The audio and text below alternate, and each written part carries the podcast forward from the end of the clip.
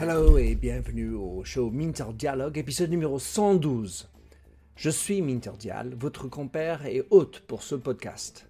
Mon invité cette fois-ci, c'est Jean Cloteau, qui a été un grand dirigeant chez L'Oréal et a été président directeur général de L'Oréal Venezuela. Il a été reconnu pour son travail en recevant le chevalier de l'Ordre de Mérite. Il est aujourd'hui cofondateur et PDG d'Urigi. Urigi est une nouvelle forme de réseau social qui permet aux utilisateurs de connecter à travers leurs intérêts et gagner de l'argent. Dans notre entretien, nous discutons de son parcours magnifique, notre expérience partagée chez L'Oréal, ainsi que l'origine et le chemin de Urigi, un réseau à goûter.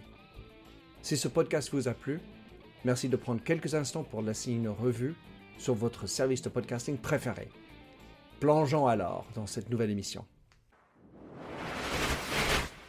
Mon cher Jean Cloteau, là, on se rattrape des bonnes dizaines d'années, j'ai l'impression, quand c'est la dernière, dernière fois qu'on s'est vu. Et on a décidé, j'ai décidé avec toi, d'enregistrer notre, notre retrouvaille. Tu es basé à Venezuela, on s'est connu chez L'Oréal.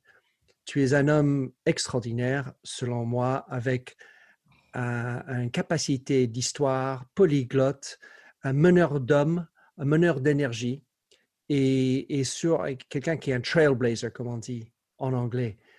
Dans tes propres mots, comment tu décrirais toi-même à ce jour-ci, Jean?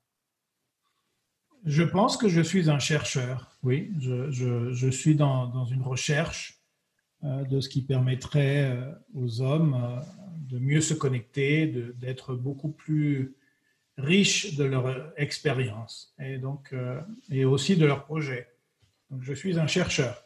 je, travaille vraiment, je définis mon travail comme un travail de recherche, d'investigation et, euh, et bien sûr d'action, puisqu'il faut des outils pour que cette recherche fonctionne. C'est cette euh, barbaridade d'action qu'il faut faire. Il faut se mouiller, il faut se salir, il faut faire. Il ne faut pas juste réfléchir et analyser. Tu, dans ta vie, Jean, donc, euh, on s'est connu quand tu étais chez L'Oréal. Raconte-nous un peu ton trajet jusqu'alors.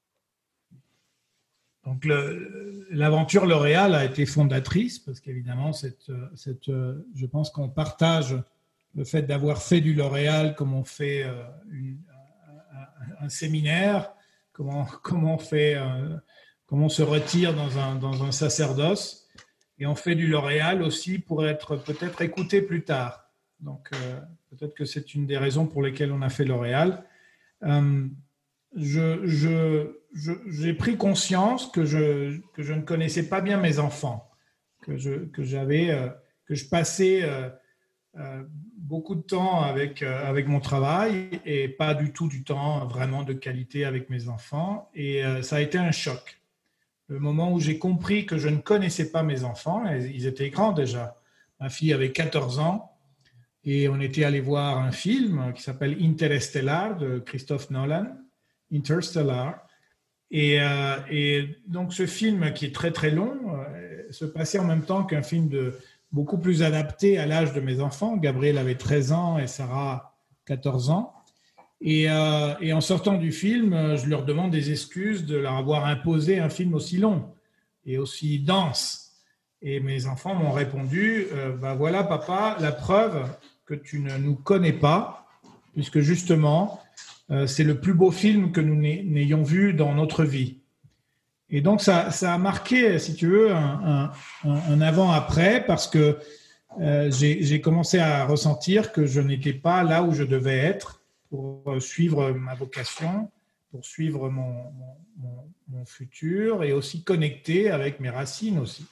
Donc, mais c'est à cause d'un film au cinéma. Et qu'est-ce qui s'est passé après? Est-ce que tu as eu un aveu tout de suite ou est-ce que c'était au fil du temps, quelques nuits plus tard, un rêve Qu'est-ce qui s'est passé? Comment et, et, en conséquence, qu'est-ce qui s'est passé Enfin, parce que ce genre de choses, c'est pas, on va prendre, on va pas prendre nos clics et nos claques et, et, tout de suite faire un coup de tête, changer tout, parce que mmh. bon, on est pratique, pragmatique. Comment est, est-ce que le voyage a changé à ce moment-là?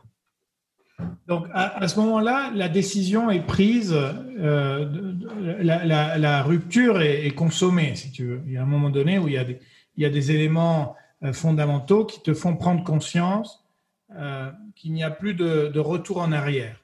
Donc, ça, ressemble beaucoup à, à, d'autres relations humaines, puisque la relation avec, avec un emploi comme celui qu'on avait chez L'Oréal, c'était une relation fusionnelle. Euh, de, de, de totale, on se donne complètement. Et euh, ça va prendre deux ans avant que ça se consomme, mais c'est vrai que j'ai vraiment senti euh, le fait qu'il n'y avait pas de marche en arrière, qu'il n'y avait pas de, retour en arrière sur cette décision. Maintenant, le, processus pouvait prendre plus ou moins de temps en suivant les circonstances, suivant les idées parce qu'il fallait concrètement faire quelque chose, il fallait que ça devienne quelque chose, tout ce temps passé. Mais clairement, euh, je ne pouvais pas euh, faire, faire marche arrière.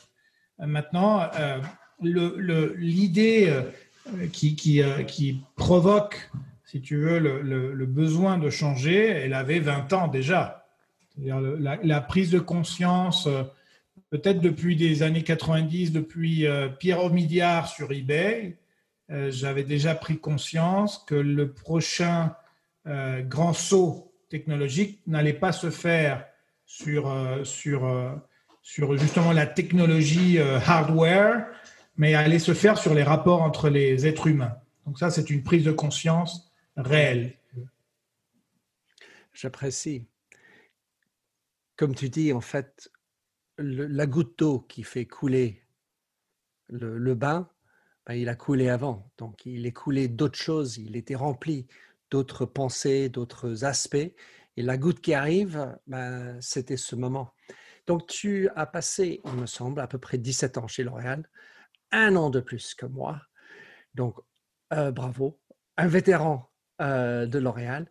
Si tu réfléchis maintenant euh, plusieurs années après avoir quitté et continué ton trajet, qu'est-ce que tu retirais de ton expérience? Qu'est-ce que tu as amené, apporté L'Oréal et qu'est-ce que tu as abandonné de L'Oréal? Oui, c'est intéressant ce que tu évoques, puisque depuis, euh, depuis euh, cette, cette, pandémie, l'essentiel, c'est pas de se concentrer sur ce qu'on apprend, mais peut-être des fois sur ce qu'on désapprend. Donc, donc ce qu'on déprogramme.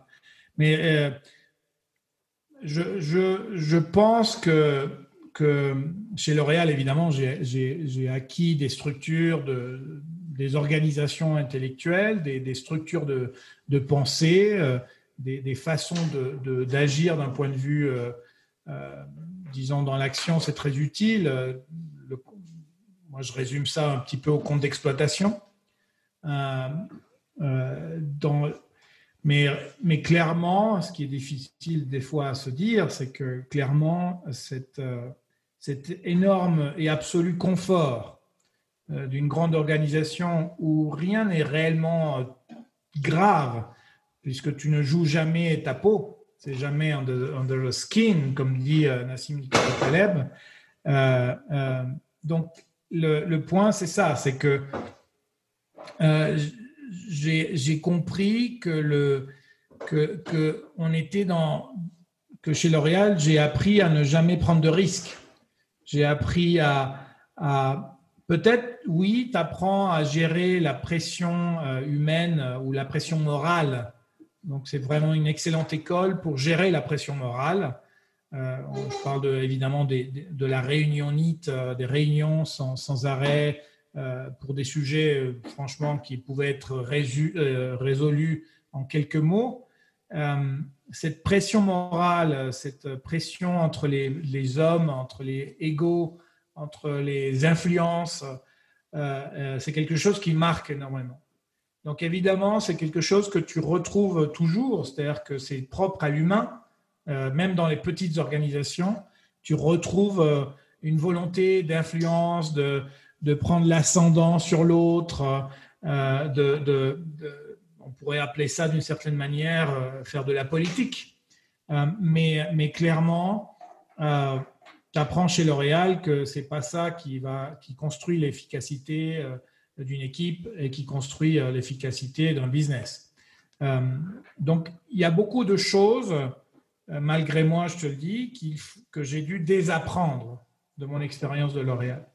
Il y a énormément de choses qui, sont toujours présentes dans la structure, dans, une certaine rigueur, euh, dans une certaine volonté de bien faire, euh, dans, la, conscience ou la prise de conscience que tout ce que tu fais va, va être jugé, analysé par d'autres. Donc ça, c'est toujours très intéressant. Donc euh, de jamais penser que tu es le seul juge sur quelque chose qui va être fait, d'essayer toujours de construire des, arguments euh, qui vont aller vers, euh, bien sûr, la confrontation, mais aussi le consensus entre les gens. Euh, essayer de gagner le plus possible de gens à ta cause, convaincre. Je pense que L'Oréal est une excellente école de persuasion. comment persuader les autres autour d'une action qui va prendre du temps à être, mise en route. Maintenant, il faut aussi énormément, pour, pour être accurate euh, pour être adapté au monde actuel, euh, évidemment, c'est un modèle euh, totalement obsolète. C'est un modèle d'organisation et, de. en fait, souvent, je me disais, tiens, c'est marrant, mais le business n'est pas au centre de la conversation. la, la vraie priorité n'est pas dans la réussite des objectifs des affaires, mais plutôt dans une dans un travail de, de sphère d'influence, etc., etc. Donc, certes, euh, tu dois désapprendre le confort, tu dois désapprendre le fait que, que tout, tout ne va pas se faire sans ton direct input. Euh, quand tu travailles dans une grande organisation, eh bien, euh, sur chaque chose que tu fais, il y a 100 choses qui vont être faites par l'organisation, par la machine. Hmm. Donc cet appareil, pas du parti, mais de la corporation, euh, c'est quelque chose que tu dois abandonner à toute vitesse. Et moi, ça m'a pris beaucoup de temps. Hein. Moi, je peux te dire que sur euh, cinq ans, je commence maintenant à être pertinent. Donc, euh, la désintoxication du modèle prend du temps. Donc, évidemment, ça t'apporte de l'assurance, ça t'apporte de la résistance mentale, euh, ça t'apporte de la structure euh, aussi dans, la façon de construire un modèle financier et de persuader, par exemple, les, investisseurs, euh, tous ces rapports avec les stakeholders. Évidemment que L'Oréal est la meilleure école. Maintenant, il y a quand même une, une, toxicité au modèle. Et moi, je rigolais quand on me disait, ouais, attention, si tu quittes L'Oréal, tu vas être un terrible entrepreneur.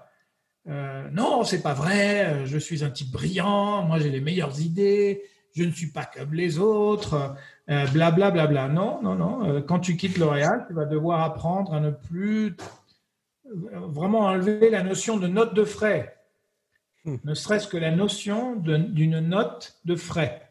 C'est-à-dire que la notion qu'un un centime qui va être dépensé, eh bien, c'est in fine, quand tu fondes quelque chose, chaque centime, c'est toi qui le payes. Euh, quand, tu, quand tu travailles dans une grosse boîte, évidemment, chaque centime, ce n'est pas toi qui le payes. Mmh. Et donc, ce n'est pas ton argent, ce n'est pas ta boîte. Euh, et, donc, euh, et oui, je suis, je suis arrivé exactement au même point, c'est-à-dire qu'il a fallu beaucoup de temps pour que. D'ailleurs, c'est marrant, c'est un peu comme le dit le fondateur de LinkedIn, qui dit si tu n'es pas. Hoffman Reed. Hoffman Reed, qui dit si tu n'as pas honte de tes débuts, de ton démarrage, c'est-à-dire que ça veut dire que tu as démarré trop tard. Eh bien, c'est tout à fait ça. Hein. Moi, j'ai même du mal, vraiment beaucoup de mal. Maintenant, et, en ce moment, aujourd'hui, je pense qu'on fête, aujourd'hui, ce matin, on fête les quatre ans euh, du, lancement de l'application. Donc, ça fait cinq ans qu'on a lancé le business, et quatre ans qu'on a lancé l'outil, Euh, et j'ai du mal à avoir ne serait-ce que des images, des photos, des vidéos euh, du, début. Parce que bien sûr, il y a énormément de cohérence, ça reste la même idée, mais, euh, l'attitude, et je sais que le mindset ou le, ou le Minter à ce moment-là, bah, c'était, c'était un ex-L'Oréal qui était en train d'opérer. Donc, il y a, plein d'éléments super positifs. C'est-à-dire que tu crées une start-up euh, en faisant un mini, euh, une mini L'Oréal. Donc, tu, vas chercher des très hauts standards d'équipement, des très hauts standards de rémunération de tes collaborateurs, de sérieux dans, la structure. Mais évidemment, tout cela n'est pas du tout assertif quand tu crées une, start-up. C'est-à-dire que quand tu crées une start-up, le plus important, ce n'est pas la ressource humaine, ce n'est pas euh, le bel ordinateur ou le bel espace ou le beau t-shirt. Le plus important, c'est le produit. Donc, c'est vraiment le, on appelle ça le MVP, Minimum Viable Product, mais au-delà de ça, c'est la, la viabilité. C'est, est-ce que c'est du bon pain? Est-ce que tu es en train de faire quelque chose de délicieux euh, que les gens vont, se, vont, se, vont, s'arracher? Donc, évidemment, euh, le, point de, de désintoxiquer le modèle antérieur a été pour moi assez, assez lourd à porter. Donc, ce n'est pas un message habituel parce que d'habitude, tu dis non, écoute, euh, moi, j'attends euh, presque 20 ans de top exécutif, donc c'était formidable. Évidemment que c'était formidable. Évidemment qu'aujourd'hui, on te prend au sérieux quand tu dis que tu as, eu ces, ces jobs avant. Mais il faut aussi être, je pense, même vis-à-vis des stakeholders et des shareholders, il faut être très honnête et il faut être très transparent. D'ailleurs, on a eu un rendez-vous avec, avec un, shareholder, un, futur shareholder suisse. Il me disait, ouais, comment, comment ça s'est passé? Un peu la même question que tu viens de poser. Et donc, je lui raconte l'histoire de mes enfants, etc. Il me dit, bravo, parce que je t'attendais au tournant. Donc, euh, hmm. euh, pour lui, aujourd'hui, le plus important, c'est d'évaluer quelle est la fonctionnalité de ton cercle familial. Parce qu'il va investir dans un type qui est le pilote de son propre, euh, de son propre navire. Donc, si ce pilote est workaholic euh, euh, ou, ou un peu déséquilibré d'un point de vue burn-out ou post-burn-out, eh bien, l'investissement va être perdu. Hmm. Et donc, et donc la discussion était là-dessus. Alors, évidemment, en public, je te dirais, mais là, on n'est pas en public, je rigole, mais en public, je te dirais, je te dirais euh, formidable, 20, euh, 20, sur 20, l'expérience L'Oréal a construit ce que je suis.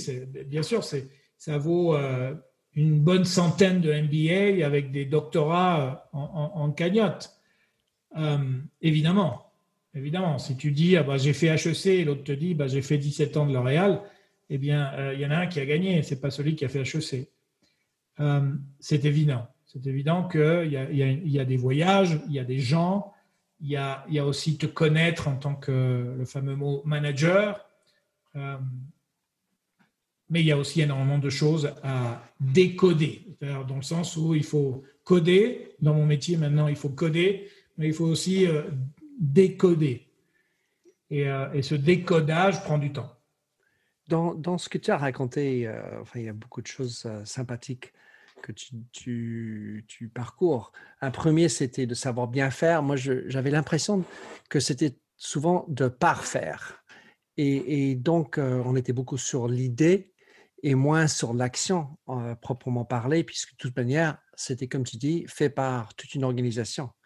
Et quand tu as parlé de MVP, le Minimum Viable Product, Bon, d'abord, j'ai moi eu toujours une réaction viscérale avec cette idée de produit, car moi, je suis un homme de marque et, les, produits sont au service de la marque.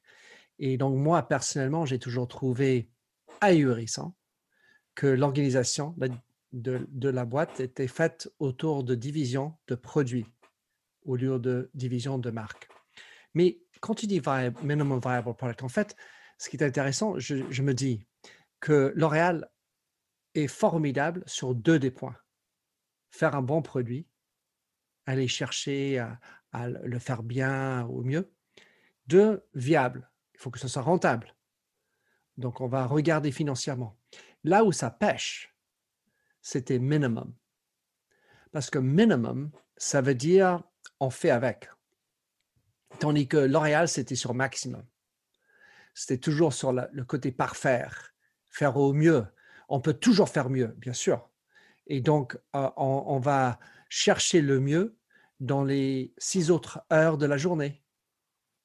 Parce que vous avez que travaillé 18 heures, ben, il, reste encore 6.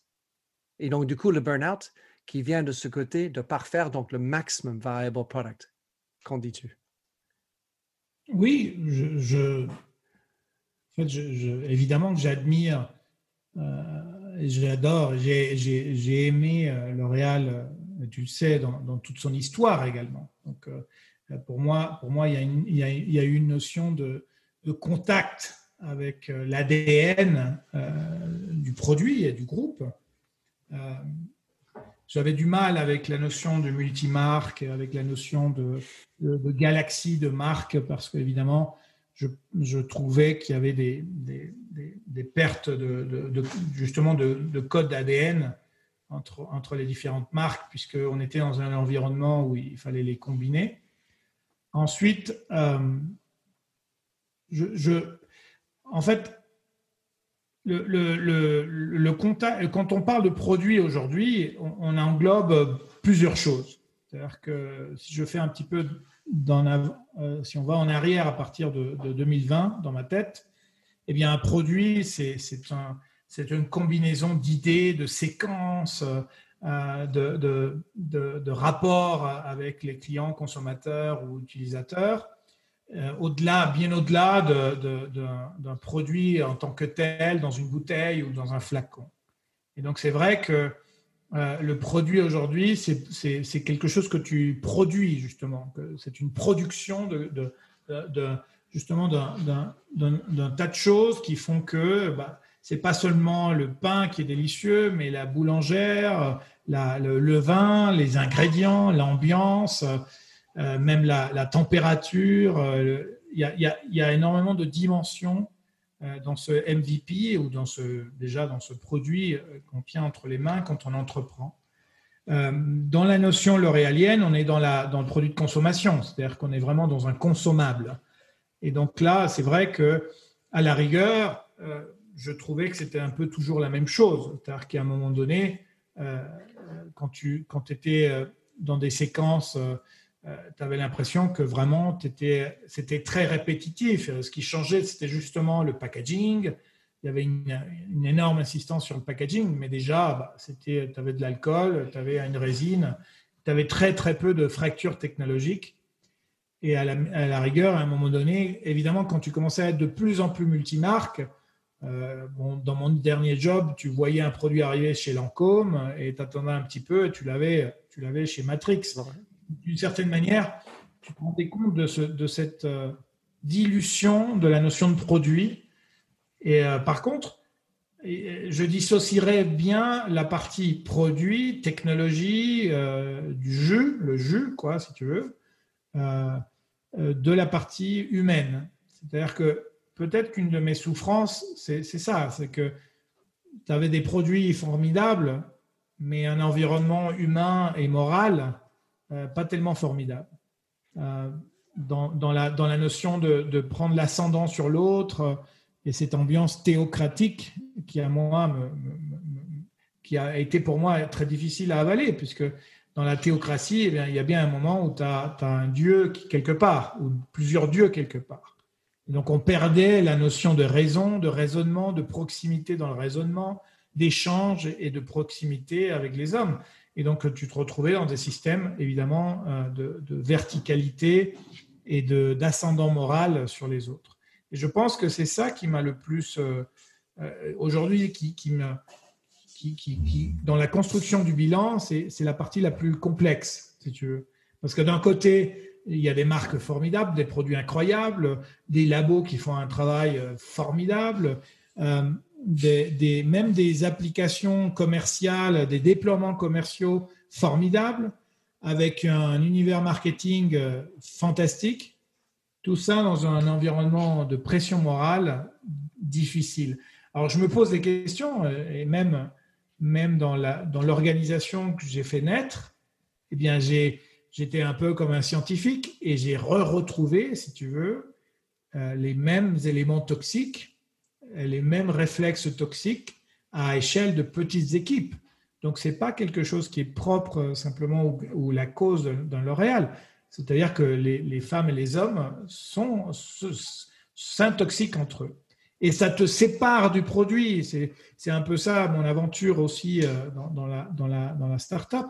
C'est que tout ce qui est, euh, euh, en fait, tout ce qui te sépare du produit, dans une startup, ça devient vie ou mort. Hein. Ça, tue la startup. S'il y a excès d'argumentation, excès de réunion, excès de, de, pression morale, de, de, ragot, tout ce que tu veux, tout ça, ça va tuer l'exécution. Et, et, euh, et, tu le vois, des fois, il y, a, il y, a, des choses qui sont prêtes depuis très longtemps euh, en, en, technologie et qui ne sont pas déployées simplement parce que les ingénieurs veulent faire sentir au marketing que, que ils ont, c'est eux les, les cadors, tu vois. Donc, euh, c'est très compliqué parce que tu dis, mais les gars, on construit une organisation horizontale, il n'y a pas de comité de direction, il n'y a pas de théocratie, et quand même, et quand même, on retrouve des, réflexes que je voyais chez L'Oréal. C'est l'humain. Alors, il y a deux sujets que je vais aborder avant que nous, rentrions dans l'histoire du régie. Euh, la, première, c'est un souvenir que j'ai de toi, Jean qui était ta capacité d'enquêter, rechercher peut-être sur l'histoire de L'Oréal. Et tu avais, je m'en souviens, tu étais à la recherche de, de documents, d'archives, et j'ai trouvé ça fantastique. Tu es entouré là où tu t'assois dans ton bureau par des produits de la société L'Oréal, euh, l'Apple. Et, et, j'ai fait une lapsus là. Ça, c'est ma femme qui était chez Apple. enfin, c'est comme ça. Mais tu, as toujours cette capacité de, de, connaître l'histoire.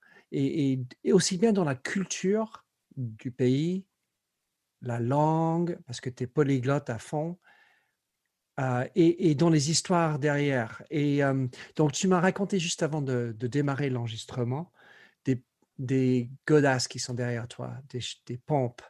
Et je voudrais que tu racontes, on va pas pouvoir le voir, mais je, rajouterai peut-être un lien, tu me donneras une photo dans les show notes de ces chaussures que tu gardes, des vieilles chaussures que tu as à côté de toi. J'imagine difficilement, plein de gens imaginer garder des vieilles chaussures à côté de soi, mais raconte-nous l'histoire de ces chaussures. Oui, euh, euh, l'important, au-delà de l'histoire, ce sont les objets. Donc les objets, on parlait de produits. Les objets, ce sont aussi des produits.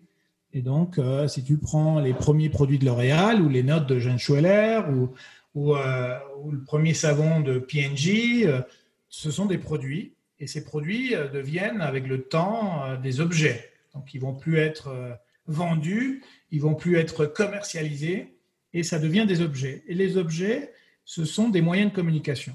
Donc, euh, pourquoi? Parce que derrière, il y a une anecdote. Euh, toi, tu as, un ring euh, qui est, très fort pour toi, qui constitue un, totem.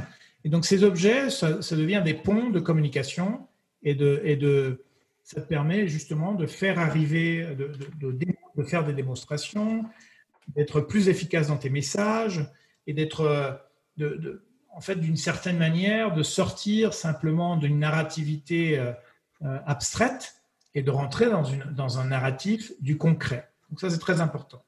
Et donc, euh, euh, euh, le, point, le point de, de, des chaussures de Steve Jobs, c'est les New Balance, donc là tu peux les voir, c'est les 992, 992. Et donc, et donc l'important, bien sûr, ce sont les chaussures euh, original euh, de, Steve Jobs qu'il a porté. Il les a portés en 2006.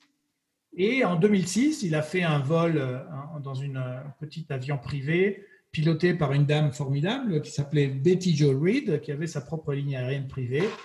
Et comme cette femme pilote était, était, était très, très, très âgée, eh ben, Jobs a présumé sur euh, la réussite du vol et sur, euh, et sur le, respect du timing.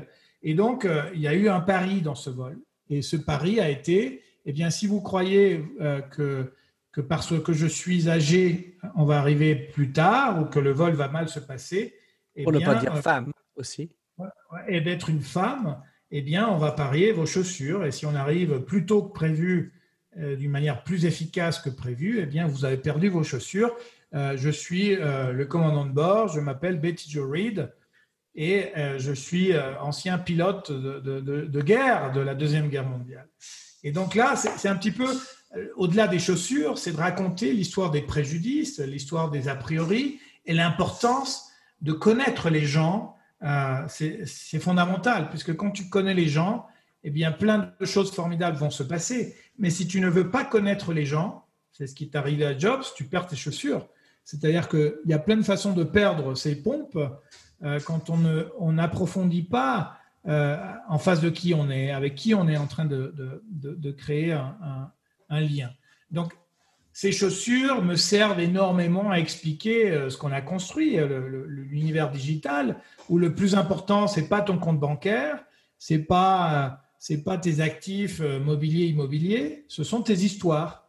Eh bien, euh, qu'est-ce qui était important dans cette anecdote C'est que euh, si Jobs avait demandé à la dame Qui êtes-vous? Eh bien, la dame lui aurait répondu Je suis Betty Jo Reed, fondatrice de Women Air Force Special Pilots. Eh bien, Jobs n'aurait pas perdu ses chaussures et il n'aurait pas perdu son, son pari et il aurait créé une amitié formidable alors qu'il n'en reste qu'une paire de pompes. Et c'est ça un peu, un peu le rôle hein, d'avoir des objets. C'est pas de dire je collectionne des éléments Apple parce que j'ai un culte pour Apple, pas du tout. J'ai découvert, on parlait de MVP, j'ai découvert que Jobs ne s'intéressait ni à la technologie, ni au marketing, ni au design. Alors les gens me regardent, me disent qu'est-ce qui va nous sortir? Comment est-ce possible qu'ils disent que Jobs ne, s'intéresse absolument pas au marketing, au design et à la technologie? Eh bien, je résume, Jobs n'a pensé qu'à une seule chose depuis la création de la première boîte en bois. Ici, on a une réplique de la Apple Number One. C'était la portabilité et l'intégration. Il voulait absolument que la technologie soit portable tout en un, soit intégrée, all in one.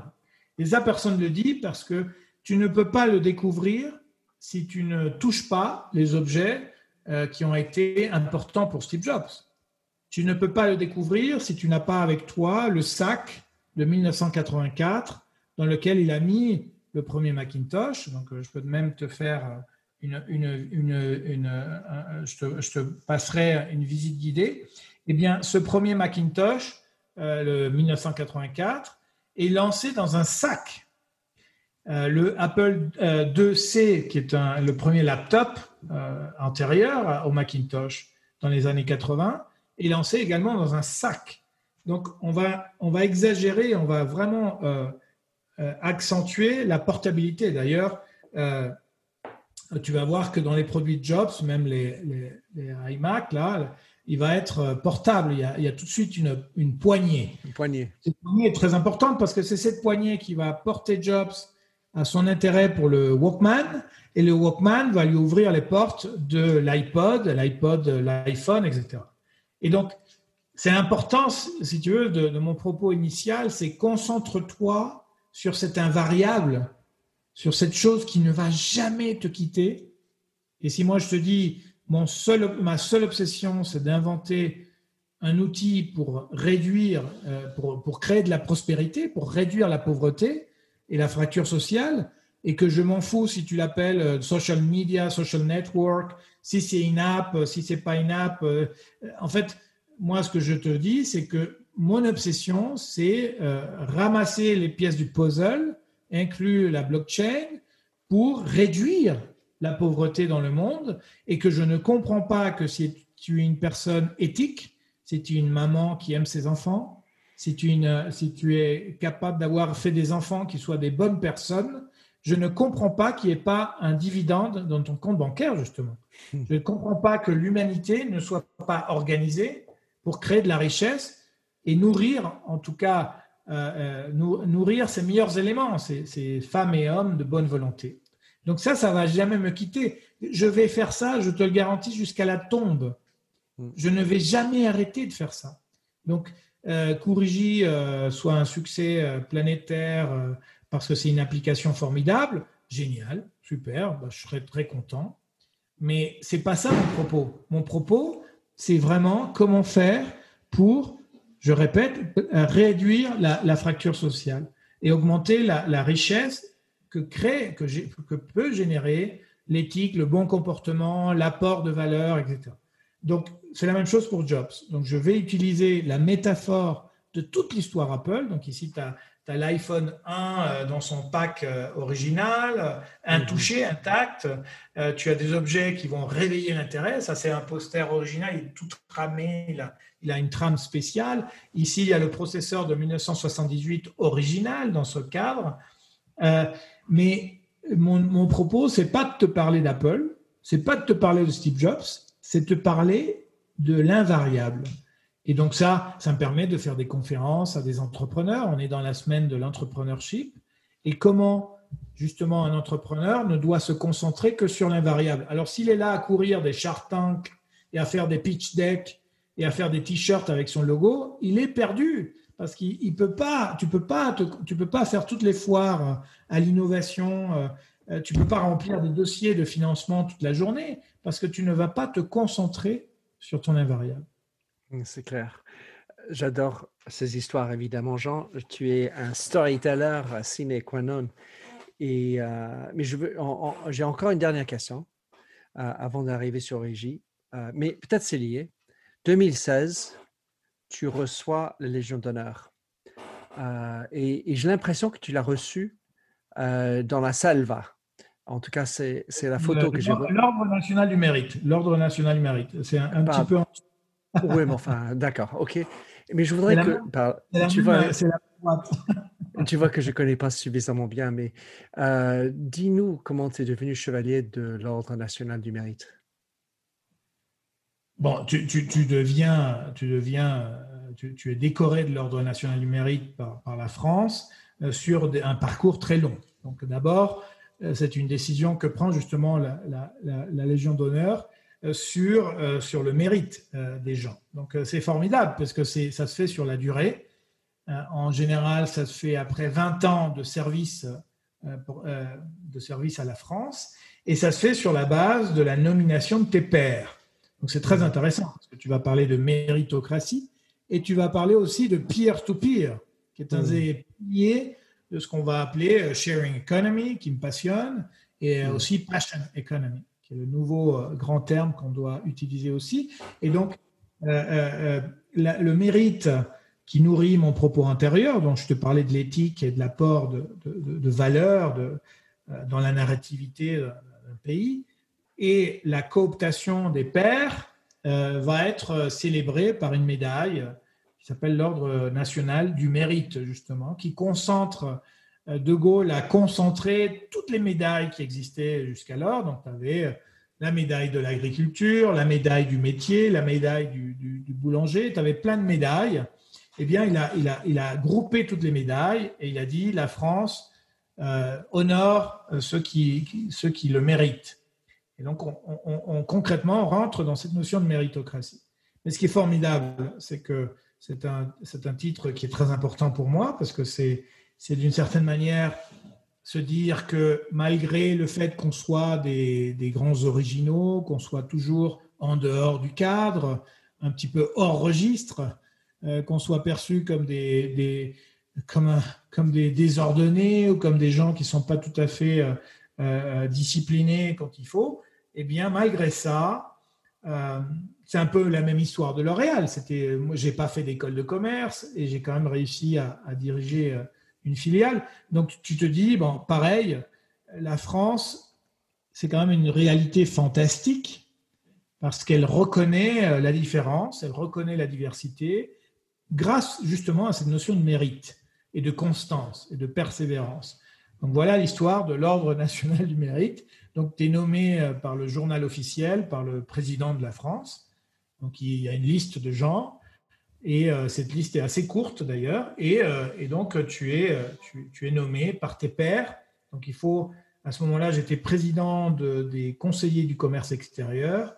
Et, c'est vrai qu'il y avait une belle alchimie. Donc, tu peux être aux confins du monde et malgré ça, la civilisation française est capable d'honorer le mérite. Donc ça, c'est assez formidable c'est tout à l'honneur de, ce que veut dire la France. Je t'en félicite, Jean. Alors, Origi, euh, qu'on l'appelle média social ou, autre, comme tu dis, une app, tu, ça, ça fait cinq ans à peu près que ça existe. Tu as un purpose, une raison d'être euh, qui est extrêmement puissant. Raconte-nous le démarrage, l'histoire qui, où un, jour tu as tourné à ta femme ou je sais pas à qui et comment dire, voilà, allez, on y va.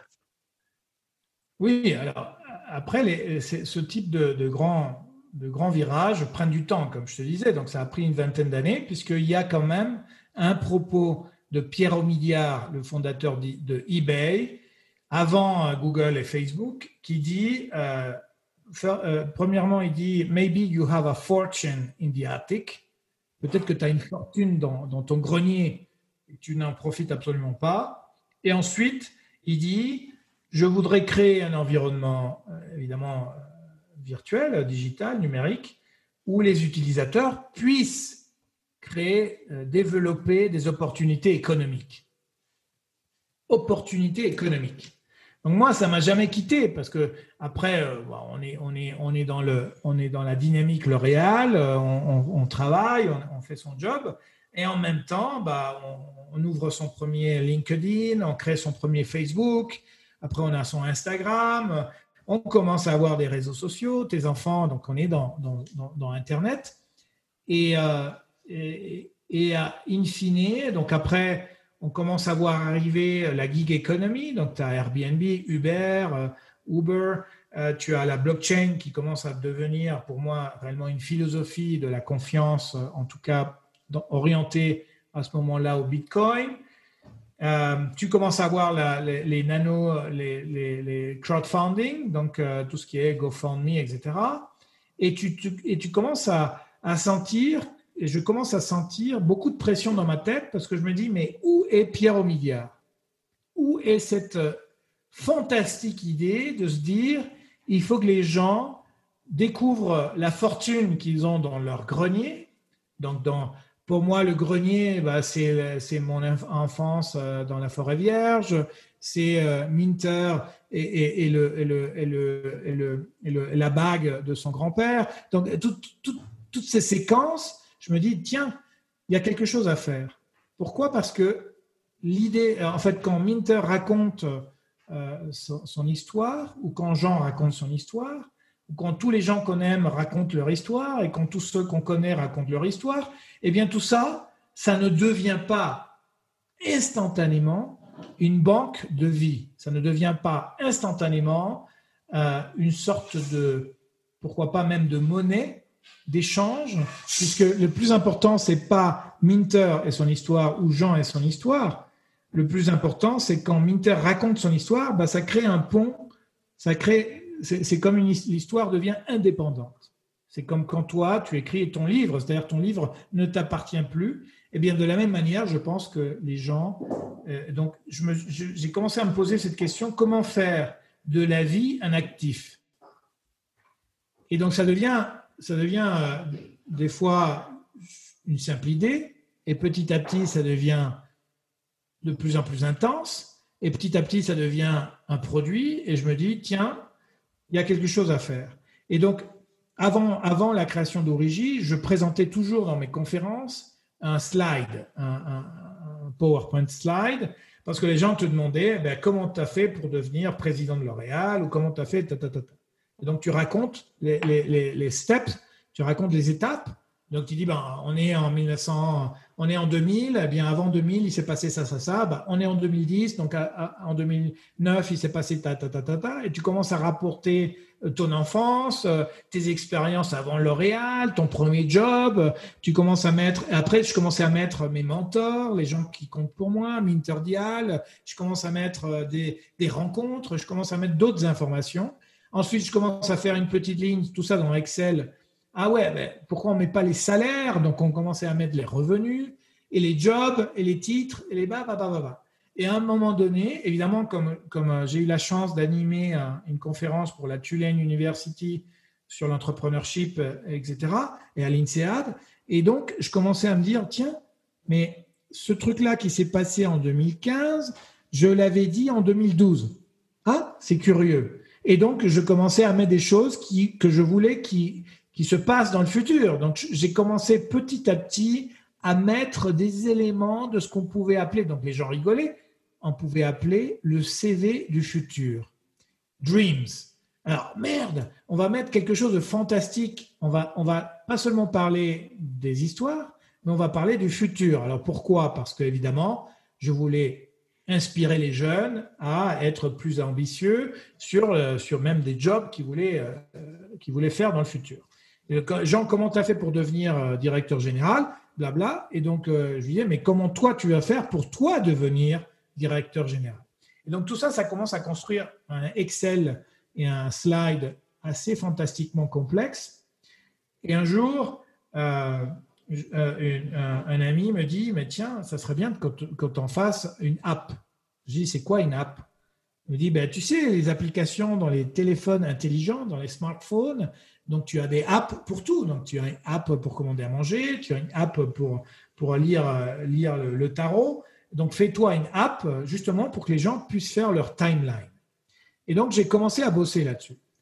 Et euh, déjà, euh, fin 2014, j'ai fait le premier draft euh, de, cet univers où j'avais mis d'ailleurs Richard Branson comme personne qui m'inspirait. J'avais mis une astronaute qui s'appelle Anoushi Ansari, qui est devenue notre premier actionnaire.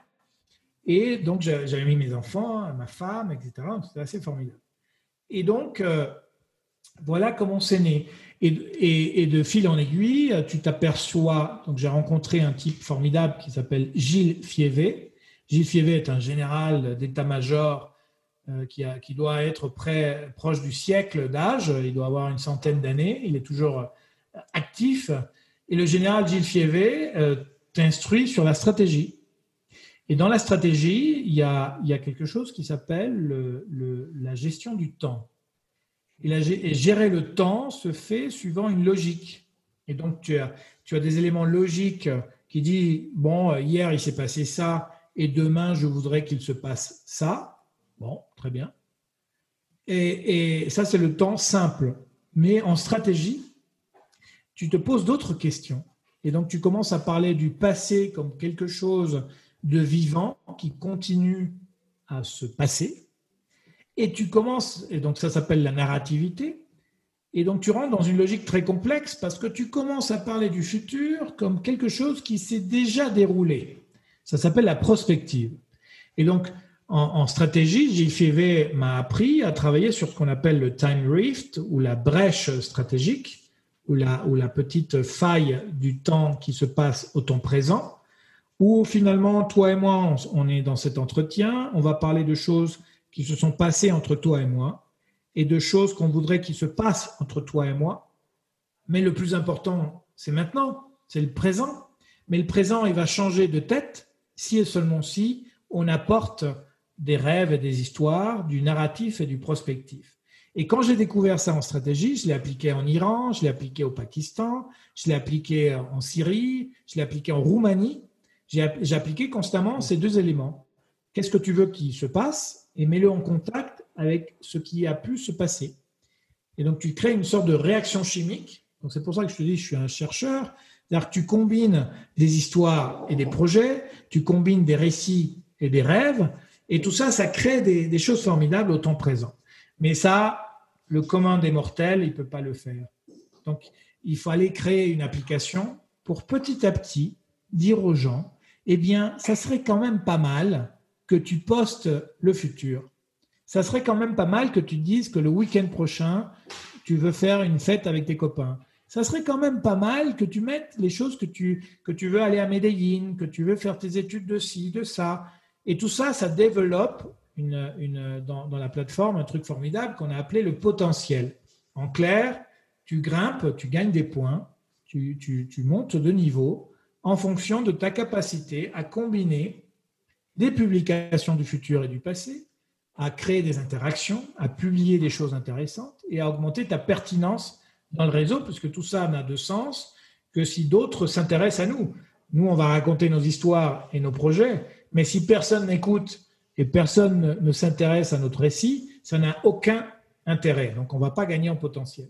Donc, c'est pour ça que je te dis, la grande découverte, c'est d'avoir porté ça dans la technologie. Et la naissance se fait par, grâce à L'Oréal, donc grâce à ces conférences que je faisais sur euh, mon CV du passé et mon CV du futur. Et donc, évidemment, les jeunes étaient, étaient euh, euh, tous enthousiastes parce que je leur ai finalement appris à s'inspirer en fonction de leur passé pour construire leur futur. Et euh, l'histoire de Gilles Fievé, qui est formidable, puisqu'elle t'apprend la stratégie appliquée à la vie.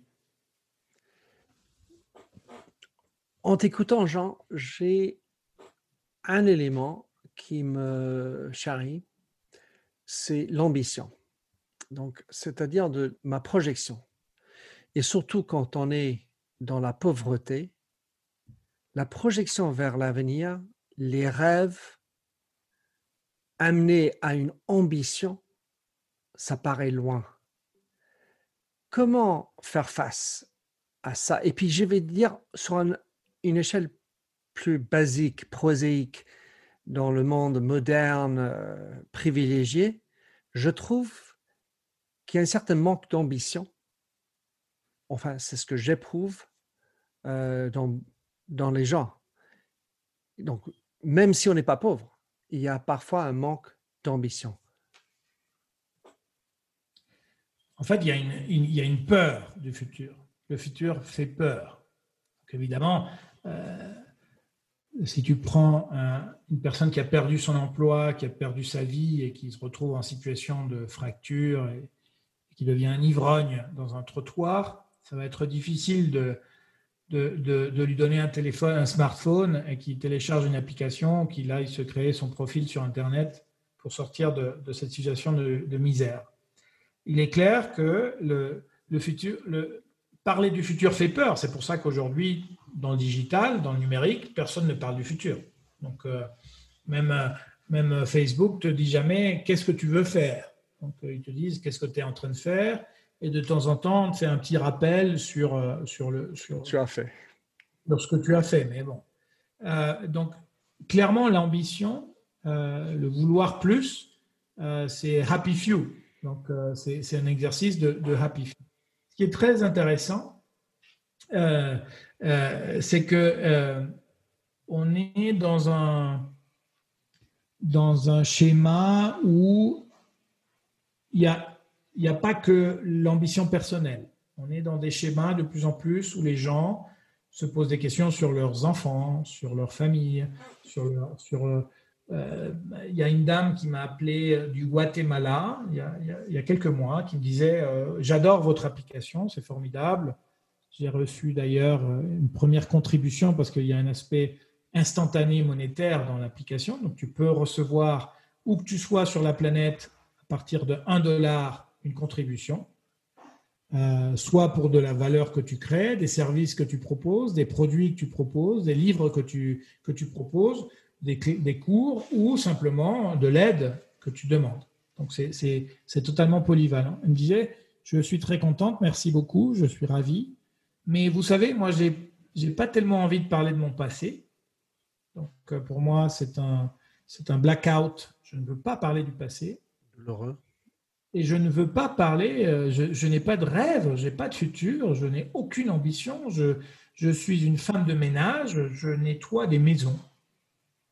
Alors moi, je lui ai dit, euh, je, lui bah, je, vous respecte énormément, je, comprends ce que vous me dites, d'ailleurs ça me, touche, et, je lui ai demandé, mais pourquoi vous, vous faites ce blackout sans indiscrétion? Vous n'êtes pas obligé de me dire qu'est-ce que vous êtes en train de bloquer, mais elle me dit, mais c'est très simple j'ai été prostituée depuis l'âge de 8 ans et euh, violée à maintes fois. Donc pour moi, je ne peux pas raconter cette histoire. Ça me fait mal. Ça me fait terriblement mal.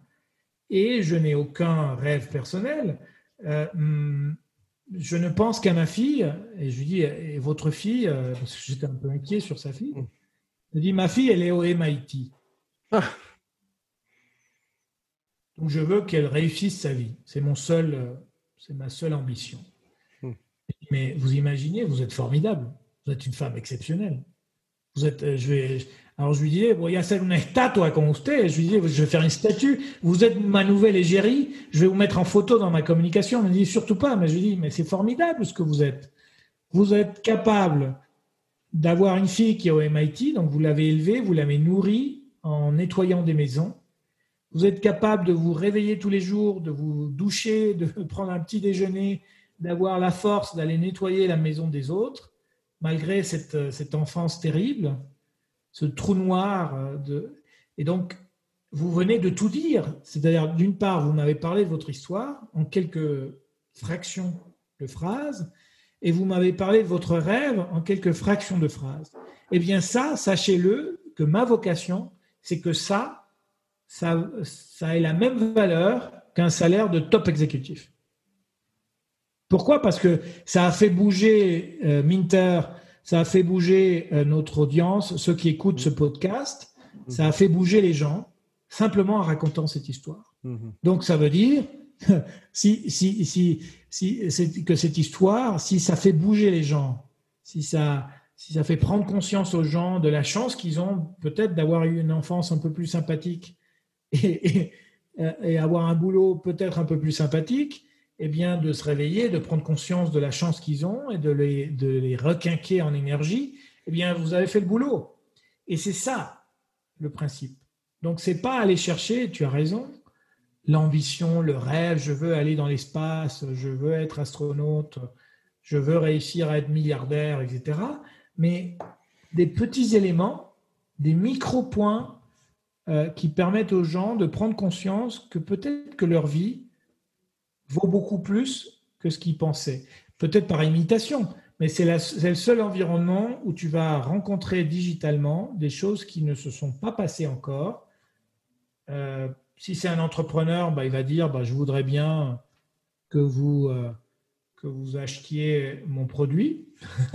Donc, il, peut poster son petit gâteau ou son travail de menuiserie ou de, ou de mécanique ou de tissu et te dire bah, dans la description, bah, ça vaut 5 dollars euh, de recevoir ce produit. Donc le futur, c'est pas simplement euh, des projets, euh, des objectifs fantastiques, ça peut être des choses extrêmement simples, mais qui, qui, vont aider cette personne à, proposer ce dont elle est capable et à générer aussi une opportunité économique.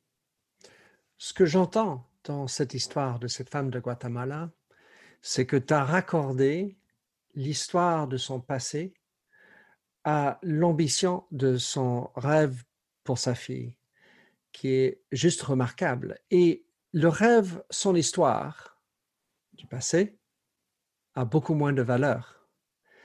Et donc, c'est ce raccord qui est juste incroyable dans ce que tu racontes. Brillant. Et, et, quand tu parles de, des produits, de tes, chaussures de, New Balance ou l'histoire de, Steve Jobs, tout ce qui est, qui est de, l'arrière, ça a une importance pour nous. Et, je pense qu'il y a un mot qui me, me paraît important dans ce qu'elle a dit, et ce que nous avons vécu en tant qu'employé de chez L'Oréal, manager en tant que tel, c'est une capacité d'être vulnérable. Car en fait, nous, on est parfait. Regarde-moi. Et, et c'est ça que je vends. Et je fais performance, résultat. Eh bien, ma capacité d'avouer que j'ai un problème, que j'ai une addiction, que j'ai perdu enfin, des choses, des personnes, de la maladie. Tout ça, ce n'est pas glorieux, ce n'est pas noble. Or, en fait, il n'y a rien de plus noble que de raconter sa vulnérabilité. C'est brillant ce que tu dis, parce que au-delà de la noblesse et de la beauté du geste, c'est la valeur que ça génère. C'est une mine d'or. Alors, on nous apprend à être parfait, tu as tout à fait raison, nous apprend à être parfait, et en fait, on est très pauvre de cette perfection. Parce qu'il n'y a rien de plus à de plus ennuyeux que quelque chose de parfait. C'est comme disait mon père, ce sont des tuyaux lisses, quoi. C'est tout, tout bien. C'est comme un plexiglas. alors que l'aspérité qu'apporte cette vulnérabilité, et je pense que peut-être qu'un des regrets euh, chez L'Oréal, c'était de pouvoir euh, discuter sur les erreurs, sur faire un peu, tu sais, les fuck-up nights, faire un fuck-up night L'Oréal, ça serait cool. Je, ne sais pas s'ils ont évolué un petit peu, mais ça, ça, leur ferait énormément de bien de faire des fuck-up nights, tous les lancements ratés, euh, l'argent jeté par la fenêtre. Mais clairement, la, vulnérabilité, c'est peut-être une, c'est peut-être le fortune in the attic de Pierre Omidyar. C'est cette fortune du grenier.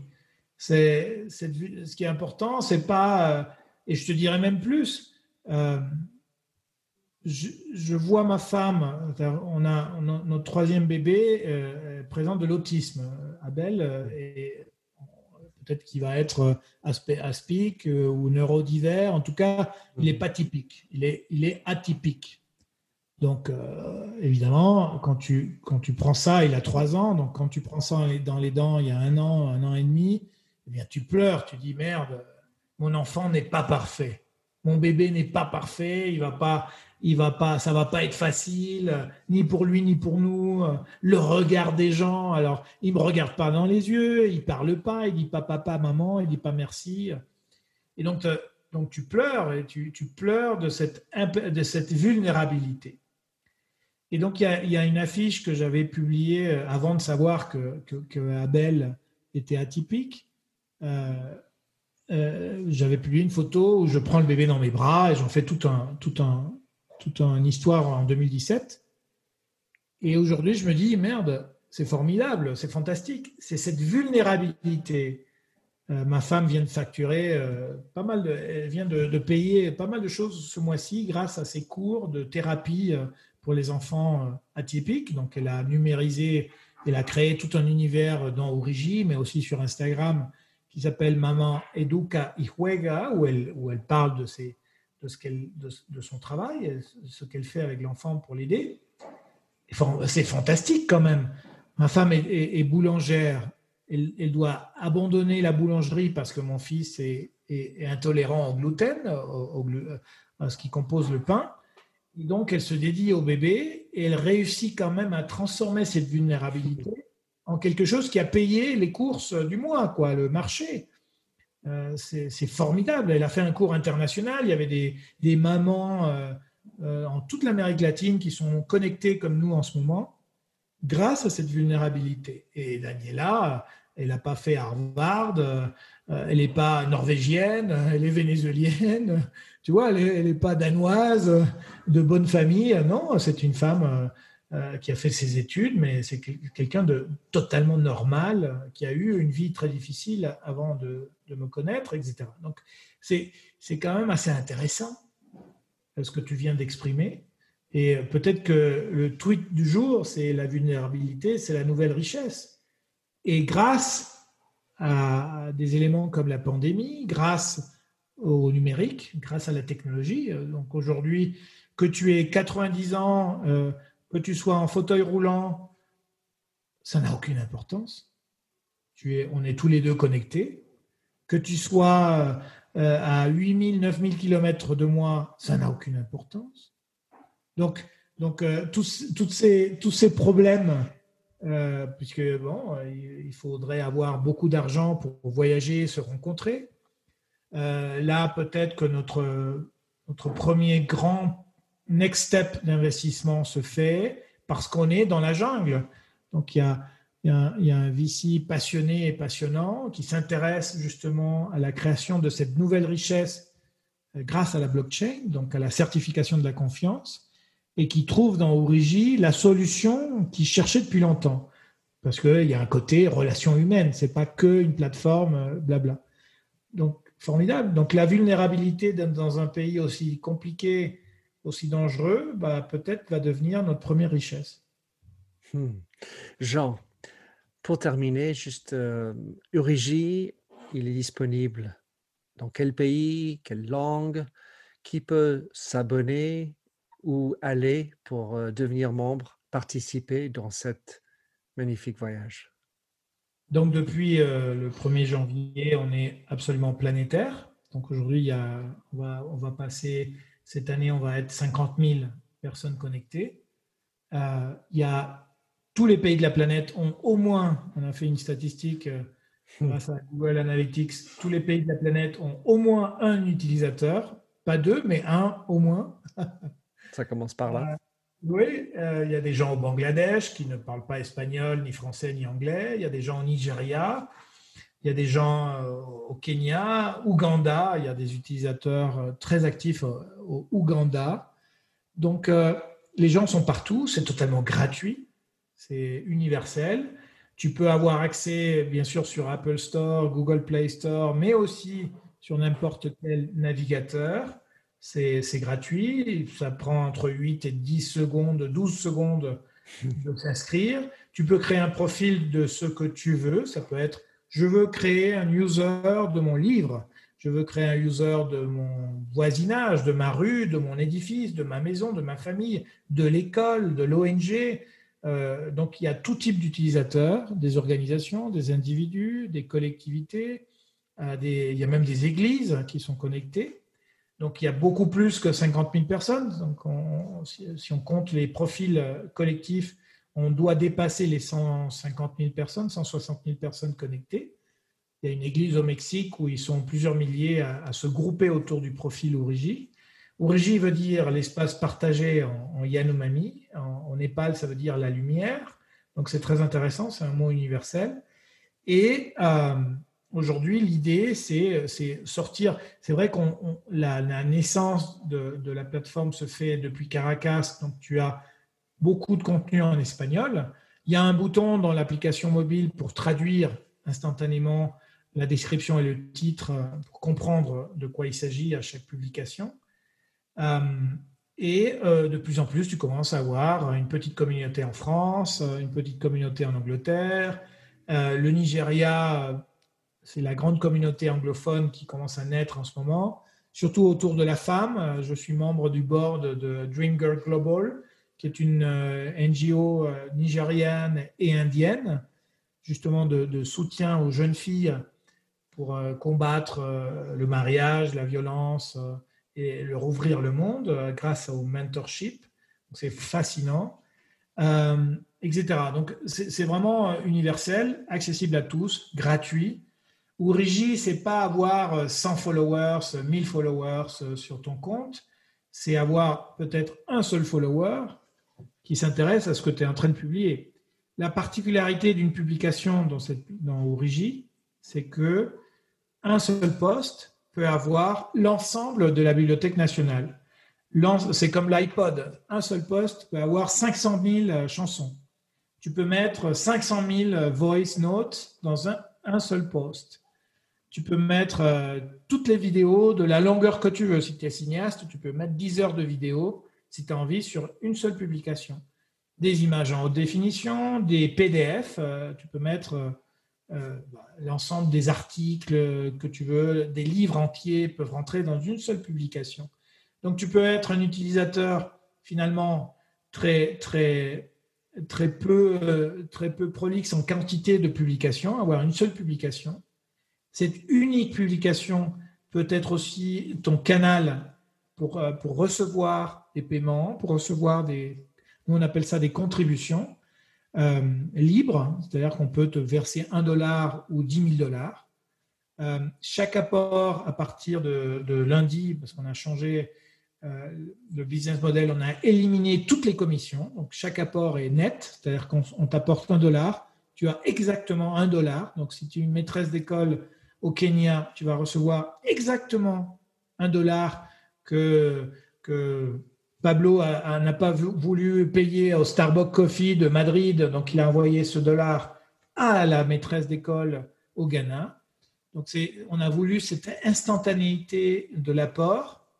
Euh, ça peut être un paiement, ça peut être des relations commerciales, euh, zéro commission. Donc tu as dans, ton profil, tu as un wallet, un e-wallet, où tu reçois ce dollar.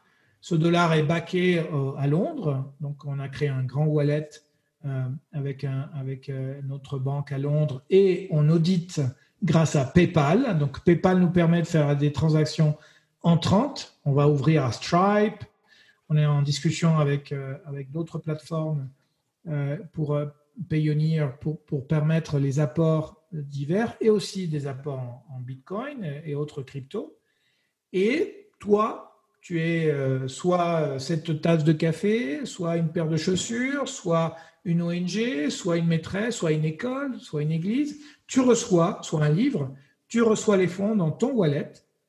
Et donc c'est formidable parce que pour une famille, ça permet de gérer des fonds à, plusieurs.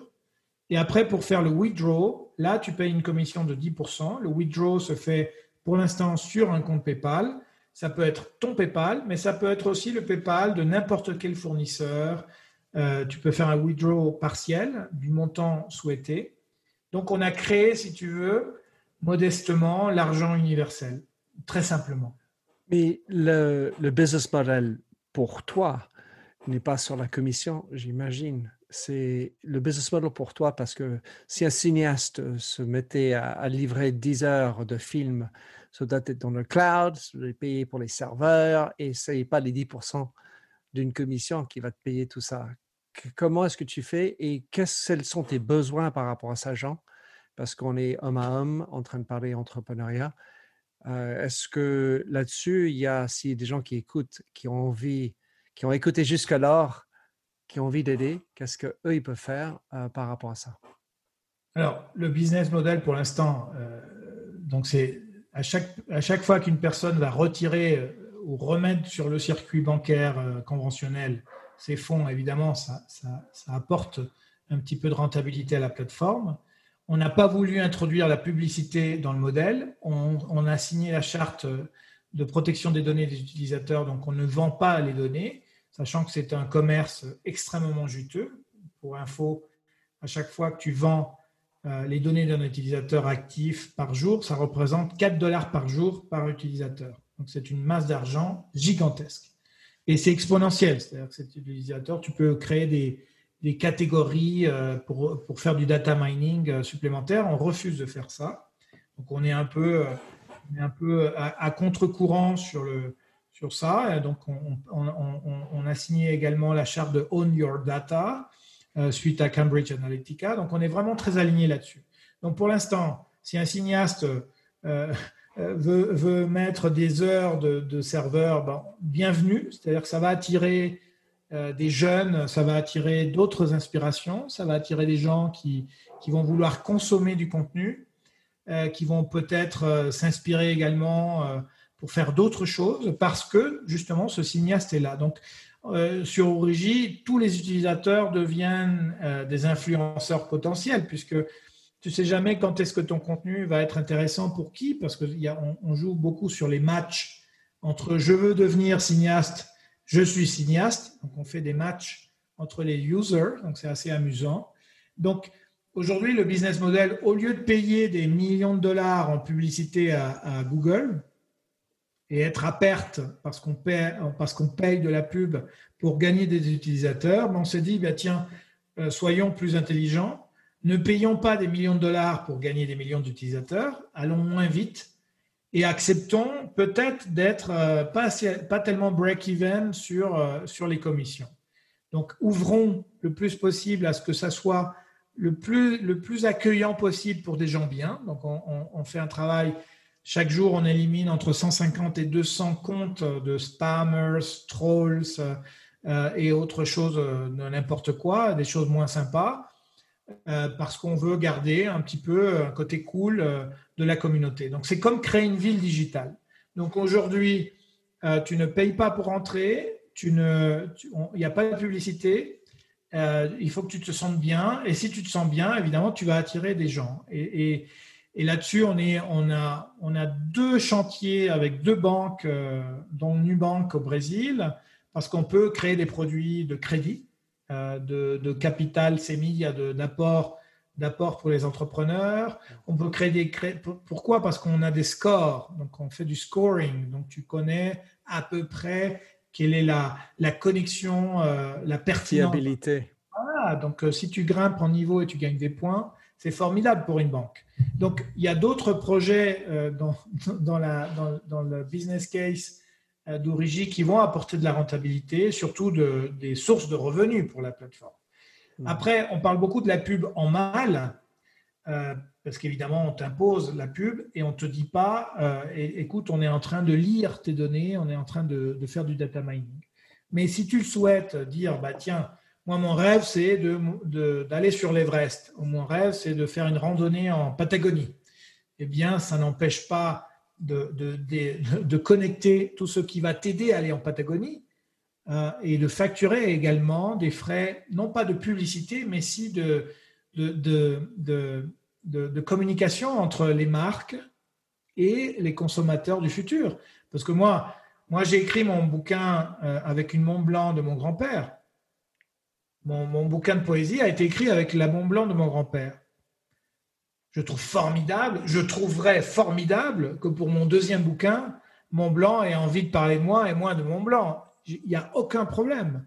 Donc je trouve qu'il y a une noblesse entre les marques et les histoires et les rêves des gens. Et ça, on a une ressource assez importante. Là, on a dépassé les 600 000 interactions par mois. Donc, euh, je pense que dès, la barre des 100 000 utilisateurs, on va commencer à aller chercher 2 euh, millions, 3 millions d'interactions par mois. Et là-dessus, euh, peut-être, pourquoi pas, aller voir Montblanc ou aller voir Nike ou aller voir Apple et leur dire, tiens, c'est sympa, on a créé une communauté différente où les gens mm. peuvent tomber amoureux de ton produit parce mm. que ça match avec leur histoire et leurs dreams.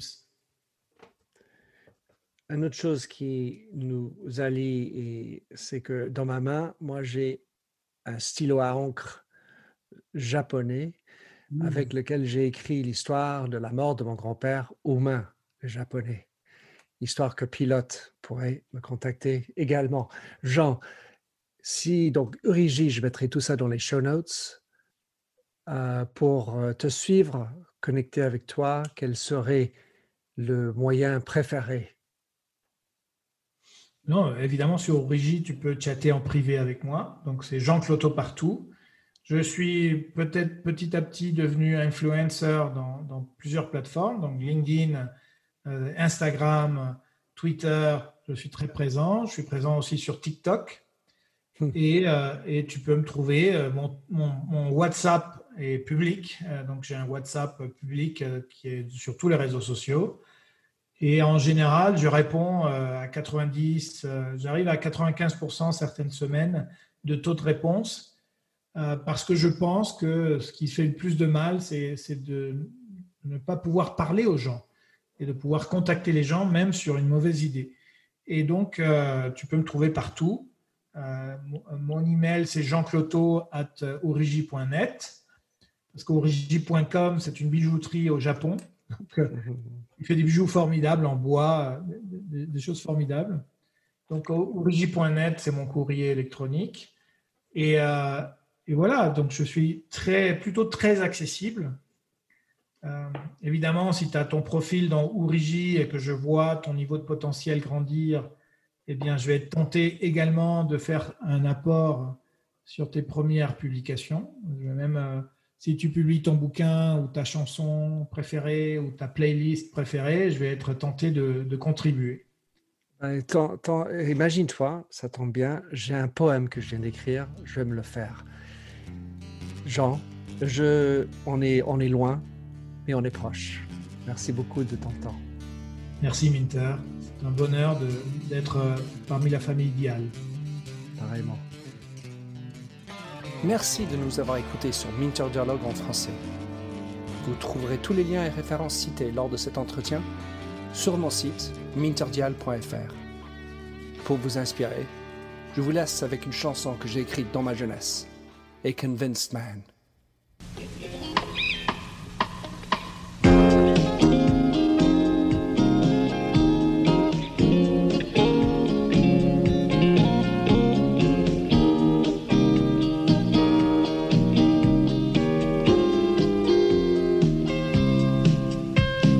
I like the feel of a stranger tucked around me, precipitating the danger to feel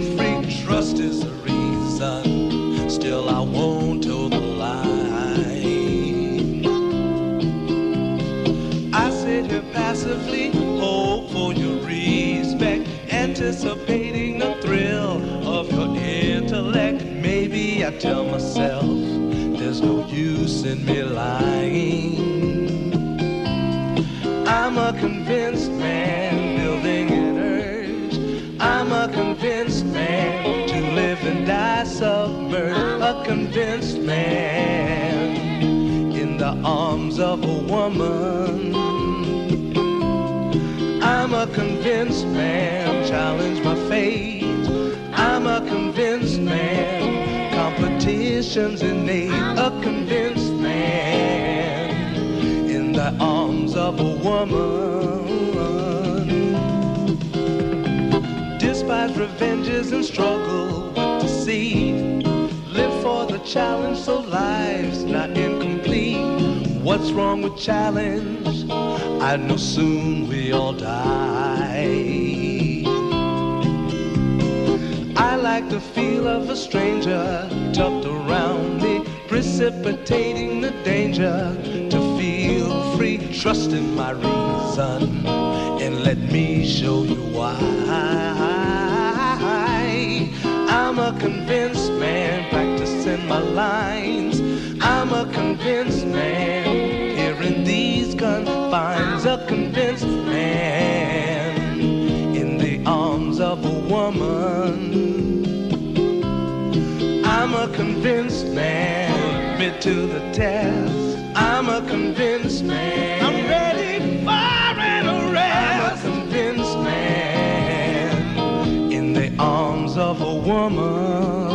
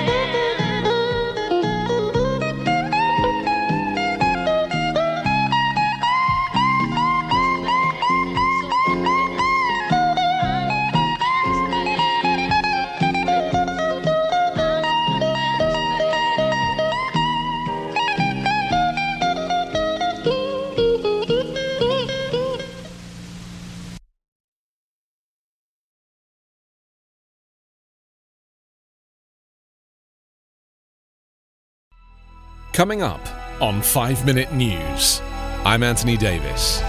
You might think it's partisan because maybe it's critical of one side or the other, but it's not. It's just the truth. And I think that's also something that's kind of unusual for Americans listening to the radio or to podcasts because the news landscape in the States has been so partisan for so many decades. So, five minute news is verified, truthful, independent, unbiased, and essential world news daily.